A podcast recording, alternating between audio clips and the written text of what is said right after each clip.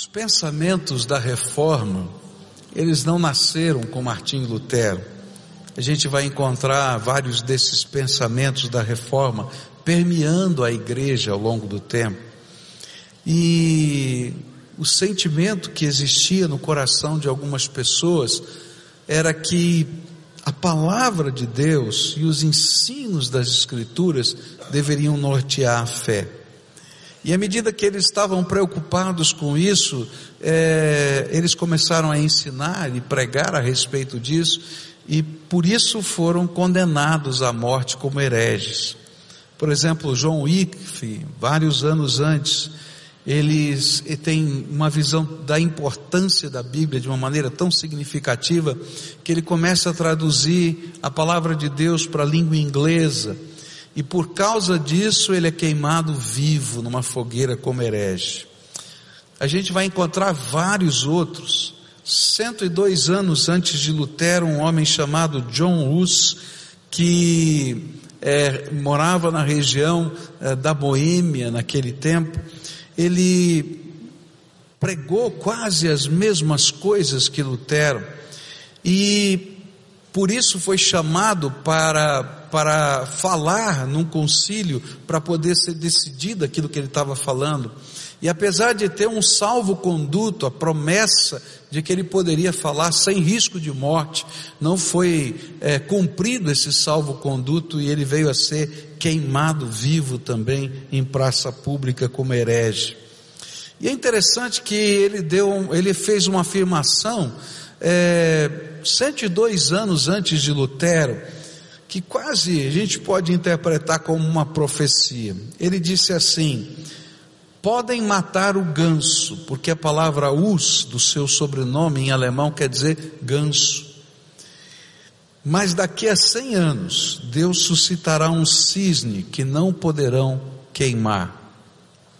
No dia 31 de outubro de 1517, 102 anos após a morte de João Hus, o monge agustiniano Martinho Lutero, seguindo o mesmo ideal de Hus, de lealdade às Escrituras, afixa à porta da igreja do castelo de Wittenberg as suas 95 teses, cujo teor pode ser resumido, não é, em cinco princípios ou cinco fundamentos ou cinco pilares da reforma protestante.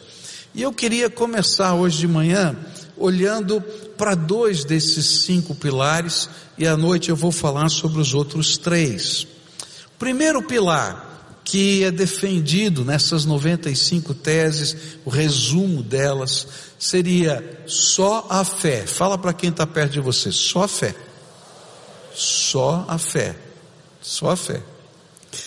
Lutero era um homem que decidiu ir para a vida monástica como uma busca pela vida eterna. Havia dentro de Lutero um senso de pecado que ele se confessava tantas vezes quanto era possível fazê-lo. E ele tinha uma preocupação na mente, segundo o entendimento da igreja naquele momento, se você morresse, ou se Jesus voltasse, e você não tivesse resolvido um, o problema de um pecado, tá? Você não podia ir direto para o céu.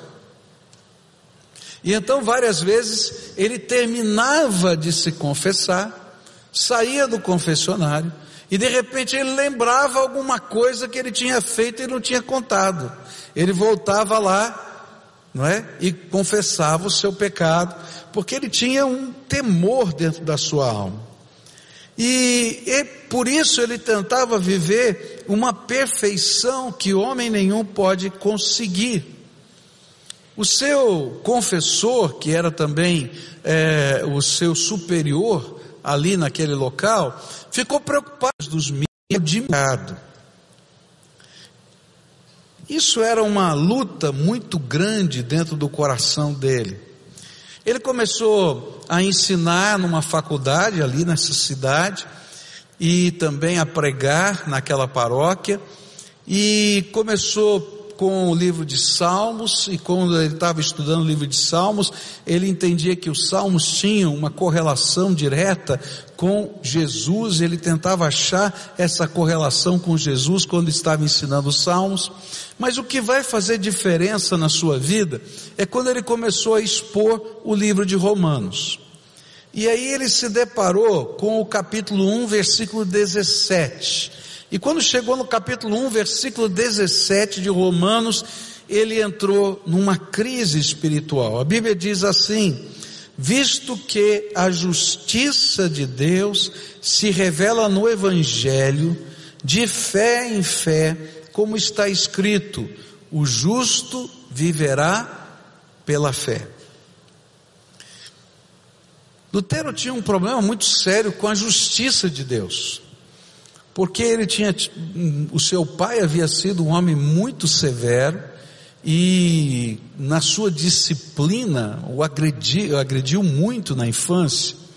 E ele então tinha essa sensação de que Deus era um pai justo, perfeitamente justo, castigador. E então quando ele leu aqui a respeito da justiça de Deus logo lhe impactou.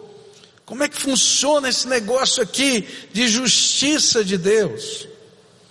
E aí ele começou a perceber que a justiça de Deus nessa passagem é uma justiça que o homem recebe de Deus, justiça que não é punição, mas é uma graça que ele derrama e que vem como dádiva e que precisa ser recebida pela fé. Essa era a justiça de Deus revelada no Evangelho. A boa notícia de que Jesus morrera pelos nossos pecados e que o Todo-Poderoso preparara uma salvação que só poderia ser recebida pela fé. E aí ele entendeu que não são as penitências, os sacrifícios, as boas obras ou a compra de indulgências que livrarão o homem da condenação eterna, mas a salvação é obtida do lado humano pela fé, numa obra que o homem não poderia fazer, que era Deus imputar a justiça dele sobre a nossa vida.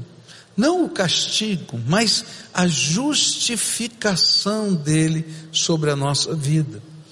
Ele continuou lendo a Bíblia e descobriu Efésios 2, 8, 9, onde a Bíblia diz assim: Porque pela graça sois salvos, mediante a fé, isto não vem de vós, é dom de Deus, não de obras, para que ninguém se glorie. Ele não podia comprar, ele não podia pagar, era um, uma graça onde Deus imputava justiça e que o lado humano disso era receber esse presente pela fé. Ele já sabia antes que Jesus perdoava os pecados mediante a confissão e penitência. Mas ele não conseguia entender que a obra de Jesus era muito maior que isto. Ele pensava que ele poderia mitigar, compensar pecados com as suas boas obras. Mas ele não entendera até então que Jesus já havia nos comprado pelo seu sangue e que a salvação era um presente gratuito de Deus que podia ser apropriado pela fé. E a fé, nesse sentido, não era mais uma obra meritória, era simplesmente o meio pelo qual nós nos apropriamos desta dádiva. Eu creio que Jesus já fez o que é necessário para a salvação da minha vida. Eu creio que o sangue de Jesus vertido na cruz do Calvário é suficiente para o perdão dos meus pecados e me dá salvação eterna. Essa era a verdade central das Escrituras. E essa foi a razão principal de Lutero ter afixado as suas 95 teses. Mas ainda que ele já tivesse escrito essas teses, já tivesse ensinado na faculdade e provavelmente falado para muitas pessoas, ele nunca tinha pregado essas teses, pregado literalmente essas teses na porta da igreja. E o que que provocou Lutero para fazer isso? Um padre dominicano chamado Tetzel, na região da Alemanha, iniciou a sua venda de indulgências. Indulgências essas que foram promulgadas pelo Papa Leão X, fruto de um acordo com, com a poderosa casa de, de investidores da época, que buscava a hegemonia da Alemanha. E um dos membros dessa casa era Alberto de Brandemburgo. Este acordo entre Alberto de Brandemburgo e o Papa Leão X envolvia um, um pagamento adiantado de 10 mil ducados. Eu não consigo fazer essa conversão de quanto seria esse dinheiro hoje, mas era muito dinheiro, porque esse dinheiro iria permitir o término da Basílica de São Pedro em Roma. E qual era a parte desse Alberto de Brandemburgo. O Papa então o autorizou a proclamar uma grande venda de indulgências em seus territórios, em troca de que a metade do produto da venda dessas indulgências fosse para Roma e a outra metade ficasse com esse Alberto de Brandemburgo para pagar esse valor e naturalmente oferia um certo lucro. Tetzel então começou a vender essas, essas indulgências e ele tinha uma equipe de vendas. E eles proclamavam algumas coisas muito estranhas do sentido da, da indulgência. Eles diziam assim quando estavam vendendo, que a indulgência, quando era comprada, deixava o pecador mais limpo do que saíra do batismo ou mais limpo do que Adão antes de cair. E que a cruz do vendedor de indulgências tinha tanto poder quanto a cruz de Cristo. E que no caso de alguém comprar uma indulgência para um parente morto, tão pronto a moeda caísse no cofre, a alma saía do purgatório. E que a indulgência papal tinha o poder de perdoar, inclusive os pecados futuros. Então, se você quer cometer um pecado, você compra indulgência, já está pago, está resolvido.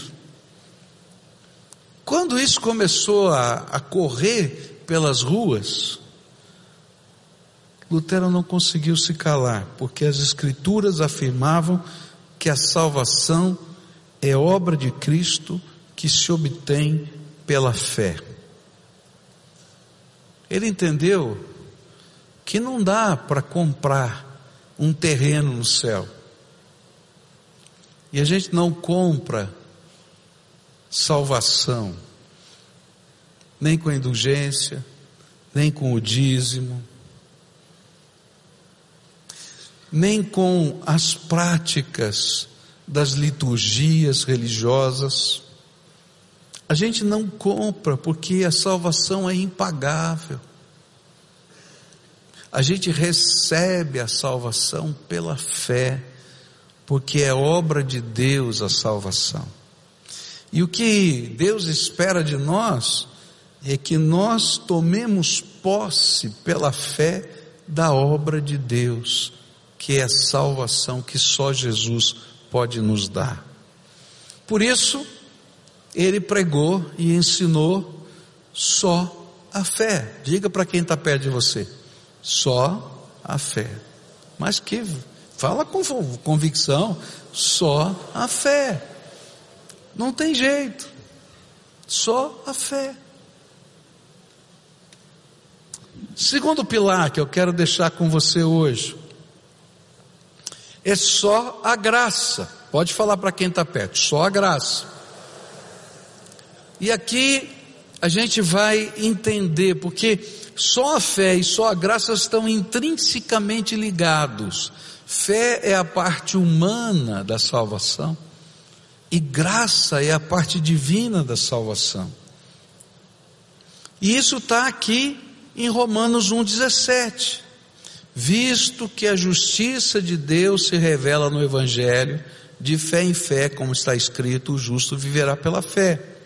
E a pergunta é: como a justiça divina poderia ser cumprida se ainda somos pecadores? Essa era a luta do coração de Lutero, de muita gente na sua época, e nossa luta também. Como é que a justiça de Deus se cumpre se eu sou pecador? A Bíblia diz: o salário do pecado é a morte. Então, se Deus fizer justiça, não é? Você está morto. E aqui é morte física e espiritual. Não tem jeito. Então, como a justiça de Deus se cumpre nesse homem? Essa era a pergunta da alma de Lutero, de muita gente, de nós também. Como nós poderíamos ser salvos se, como pecadores, nós somos condenados pela lei? E é interessante isso, porque se a gente lê a palavra, a lei de Deus vai dizer que eu sou pecador. E pode ter certeza que você vai perceber que é pecador. E mesmo que você não leia a palavra de Deus, Deus colocou dentro de você um negócio chamado consciência. E a sua consciência diz que você está fazendo coisa errada. Ninguém precisa dizer. E isso está escrito lá em Romanos, diz assim, ó, você é indisculpável. Porque se você conhece a lei, a lei está dizendo para você que você é pecador. Se você não conhece a lei, a sua consciência está dizendo que você é pecador. Tem alguém que acha que é perfeito, que nunca fez nada de errado? Se tem, precisa consultar um psiquiatra. Não é verdade? Porque todos nós já falhamos. E às vezes falhamos sem entender até por que a gente falhou. A gente não sabe, né? Porque está dentro de nós essa natureza né, de rebelião com Deus. E essa era a grande pergunta.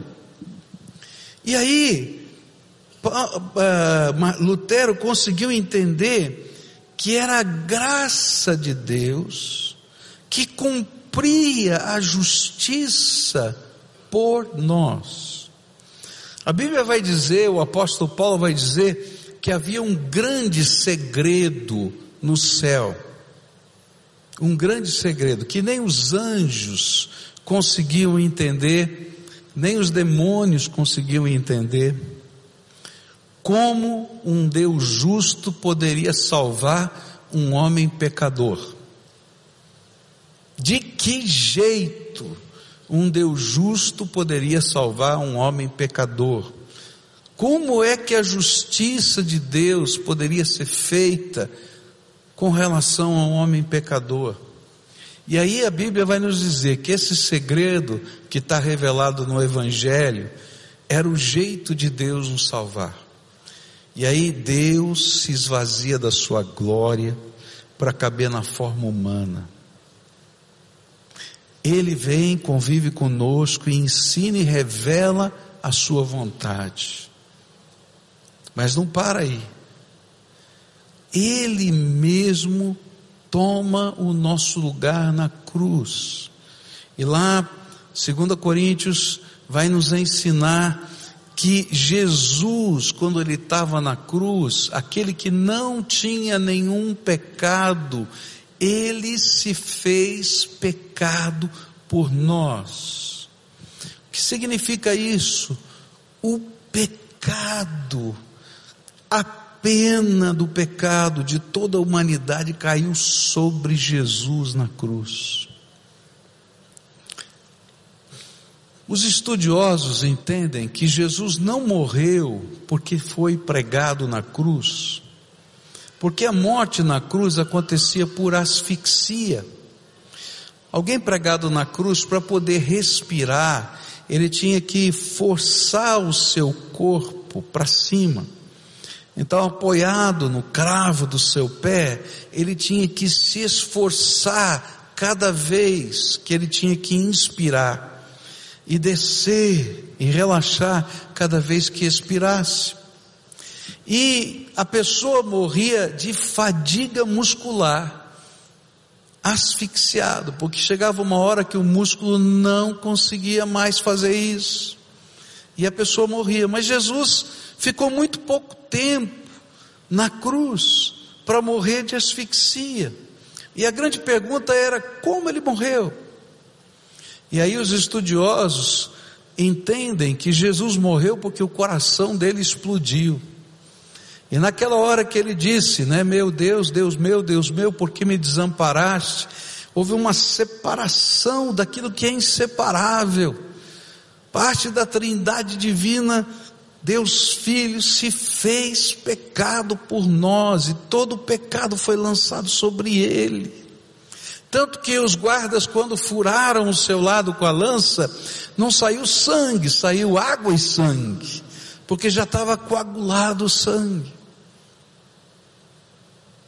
Mas a Bíblia não para aí dizendo como é que é o ato da graça.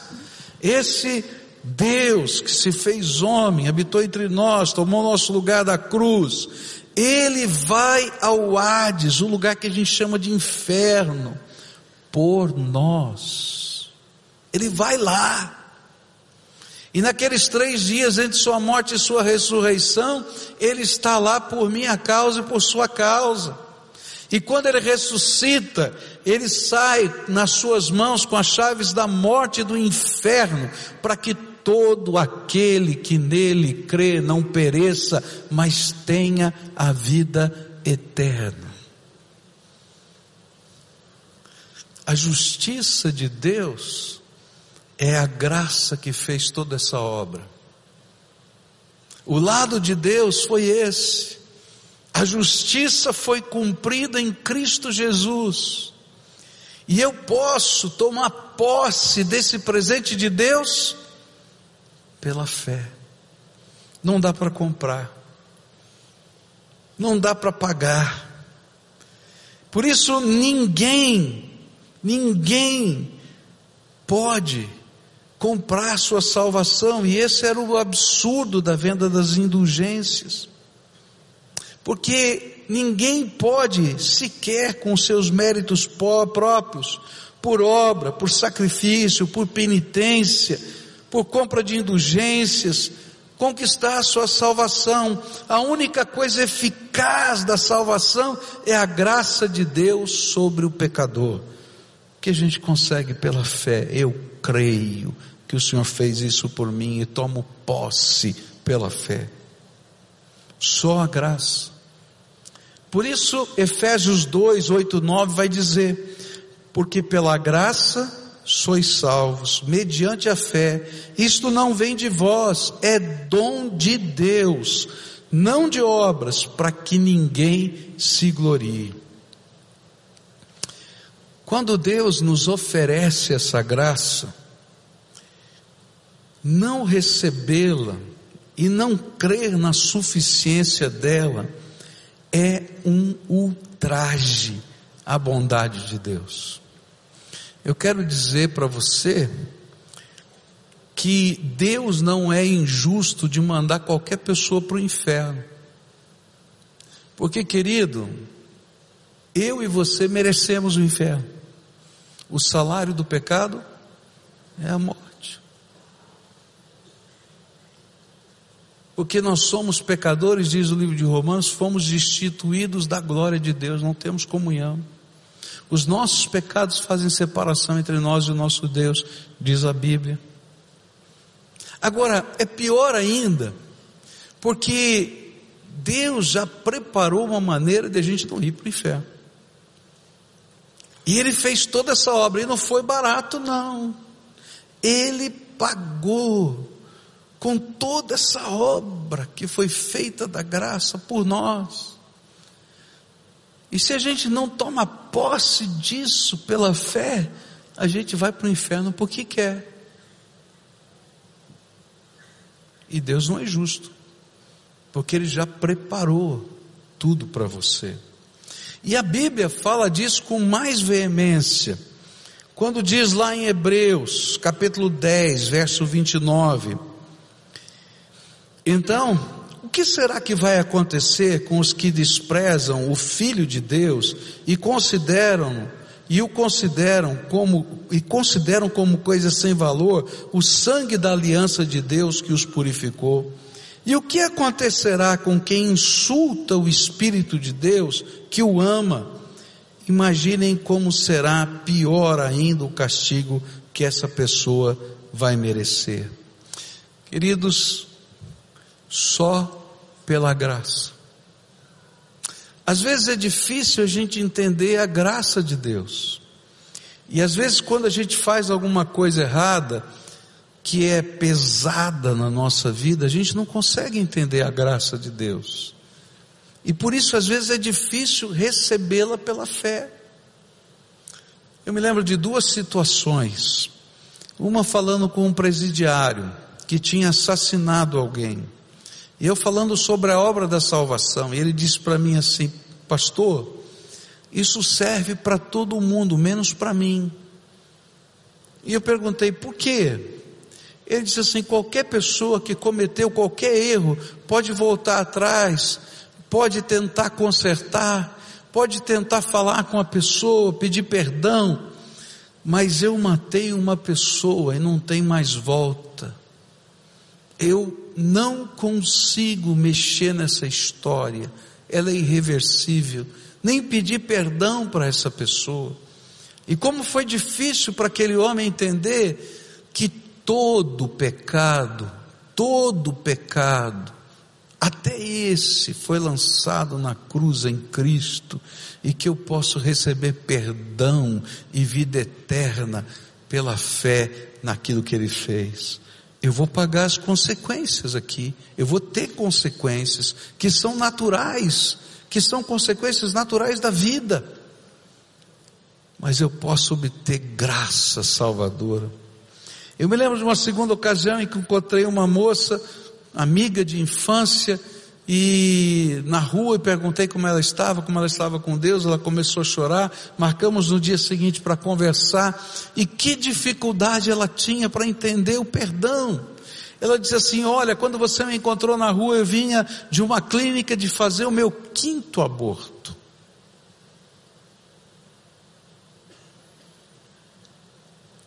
Eu disse: Olha, há perdão. Ela dizia: Não tem. São cinco. Como demorou para ela entender a graça de Deus. A graça de Deus, diz a Bíblia, encobre uma multidão de pecados, porque Deus nos amou, tem um plano para a nossa vida, e através da infusão da sua graça, que a gente recebe pela fé, Ele abre as janelas dos céus, derrama o seu Espírito Santo, e sabe, o Espírito Santo é o santificador. Não significa que você vai ficar perfeito. E nem Deus quer que você receba a graça para continuar sendo a pessoa errada dessa vida. Mas agora, a graça de Deus vai cobrir essa multidão de pecados que está na tua vida. E Ele, Espírito Santo, vai caminhar com você todos os dias de tal maneira que você possa aprender a viver uma nova vida no poder do Espírito. E se você morrer e não confessou um pecado? Querido, você tem a graça de Deus, que trabalha não somente os pecados individuais, mas o pecado original, que é uma, uma rebeldia que nasceu com você, no seu coração, para com Deus. Por isso, só a graça. Por isso, só a fé. Não dá. Nessa manhã eu queria terminar esse culto orando, como a gente sempre faz. E é impossível, falando dessas coisas, não convidar você a fazer algo muito especial. Algum dia, você conscientemente fez essa oração de salvação, onde a gente entende quem somos. Eu sou um pecador condenado. mas entende a graça. Deus preparou algo que ninguém poderia fazer. Ele tomou meu lugar na cruz, ressuscitou com as chaves da morte e do inferno, para que todo aquele que nele crê não pereça, mas tenha vida eterna. Alguma vez você, pela fé, disse: Eu aceito o presente de Jesus. E mais, eu creio na suficiência da obra de Jesus Cristo na cruz do Calvário. Porque às vezes a gente crê que Jesus pode perdoar pecados, como Lutero cria, mas a gente não crê na suficiência dessa obra. Ele já fez, eu tomo posse pela fé, eu recebo pela fé. E é interessante que a Bíblia diz que quando a gente faz isso, a gente pode ter certeza da salvação sem ser orgulhoso. Porque primeiro a palavra de Deus atesta isso. E segundo, porque o Espírito de Deus testifica ao nosso espírito que nós somos filhos amados dele. Há um testemunho dentro da gente do Espírito Santo de Deus. Então, se você nunca fez essa oração de salvação, eu queria fazer com você. E se você tem dúvidas, se você é salvo ou não, hoje eu queria orar com você, para que o Espírito de Deus testifique ao seu espírito, que você é filho amado dele, que a graça de Deus é suficiente. E daí, o Espírito Santo de Deus vai entrar no seu coração e vai te ensinar a viver cada dia santificando-se. E olha, essa obra não vai terminar aqui, que você vai continuar sendo pecador, sendo trabalhado por Deus todo dia. E lá, quando chegarmos na glória eterna, e esse corpo mortal for transformado, a gente vai poder viver a plenitude da nossa salvação. Por isso que Paulo fala que a gente vai completando a salvação, a gente vai vivendo a salvação todo dia, mas vai chegar um dia da consumação eterna. Se hoje o Senhor está falando ao seu coração que você precisa dessa benção, que é especialíssima, todas as outras bênçãos vão passar no tempo. Hoje a gente orou pelo Ian, eu quero crer que o Senhor vai curá-lo em nome de Jesus. Mas um dia, essa bênção vai passar no sentido de que virão outras doenças, outros problemas, outras lutas, mas tem uma bênção eterna, que é Jesus, seu Senhor e Salvador da nossa vida. Então nessa manhã eu quero convidar pessoas que estão ouvindo a voz do Espírito e que querem fazer essa oração junto comigo, a virem aqui à frente. E eu vou convidar e sempre falo por que vir aqui à frente. Porque, querido, se você não tem coragem de obedecer à voz de Jesus dentro de um templo, não se engane, você não vai obedecer à voz de Jesus lá fora. Então, se hoje o Espírito Santo está falando com você e você quer, levanta aí do seu lugar. E eu quero orar por você. Recebe pela fé a graça de Deus. Vem para cá, em nome de Jesus. Todos aqueles a quem o Espírito Santo está chamando, vem para cá, em nome de Jesus. Eu quero viver essa certeza eu quero viver na minha vida essa graça. Eu quero experimentar esse algo que só Jesus pode me dar e que só Ele é suficiente. Eu não preciso de outros, só Ele é suficiente para ser o Salvador e Senhor da minha vida.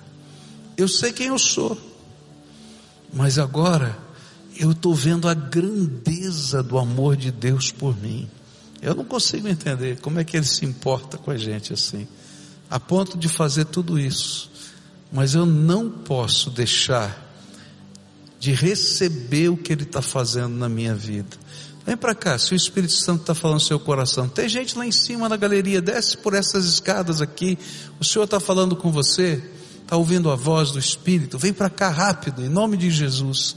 Pode vir para cá. Isso, venha em nome de Jesus. Venha, venha em nome de Jesus.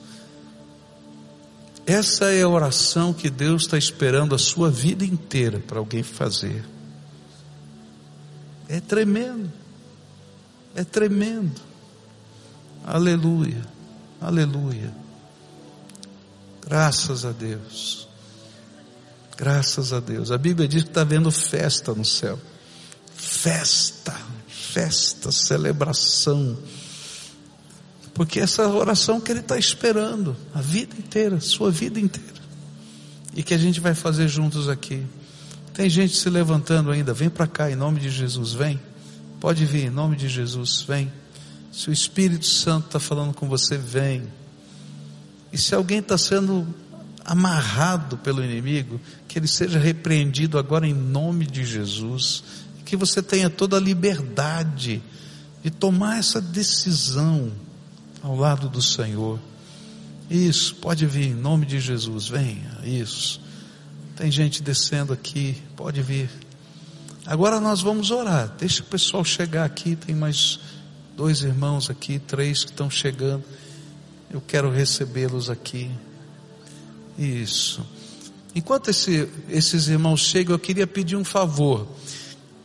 Você que está sentado aí, vem aqui dar um abraço em alguém, só para dar um abraço, não fala nada, só dá um abraço, sabe?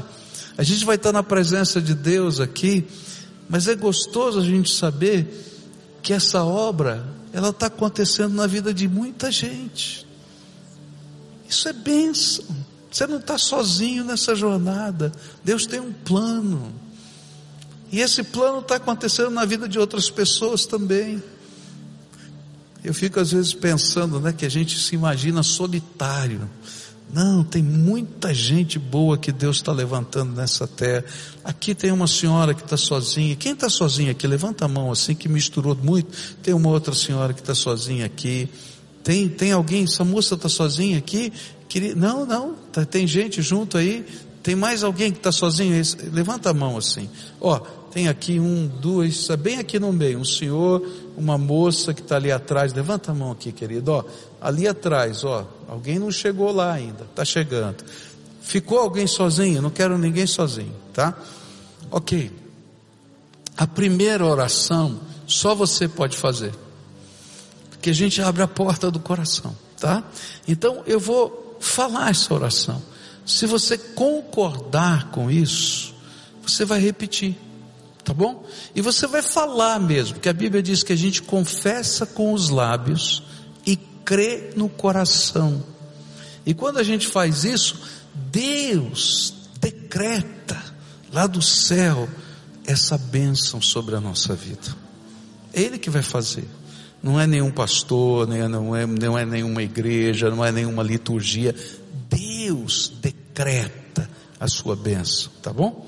Vamos orar junto agora? Então, se você concorda, diga assim: Senhor Jesus, eu sei que eu sou pecador, mas hoje eu entendi a grandeza da tua obra, a graça, esse favor que eu não mereço, a obra da cruz, e pela fé, eu quero receber o teu presente. Entra no meu coração, perdoa os meus pecados, e coloca o teu Espírito Santo aqui dentro de mim porque eu quero aprender a viver debaixo da tua graça.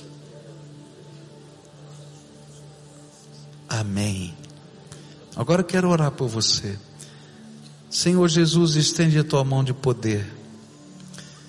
E Senhor, agora decreta, decreta conforme a tua promessa do céu, essa bênção salvadora sobre os teus filhos. Ó oh, Pai, que não seja um credo, mas que seja, Senhor, graça. Que não seja uma liturgia, mas seja o selo do Espírito. Ó oh, Pai, que não seja um ato, um ato humano apenas, mas que seja, Senhor, de, o derramamento da tua graça sobre todos aqui. E quero te pedir, Senhor, que a boa obra que o Senhor começou, que o Senhor continue na vida dos teus filhos, dia após dia.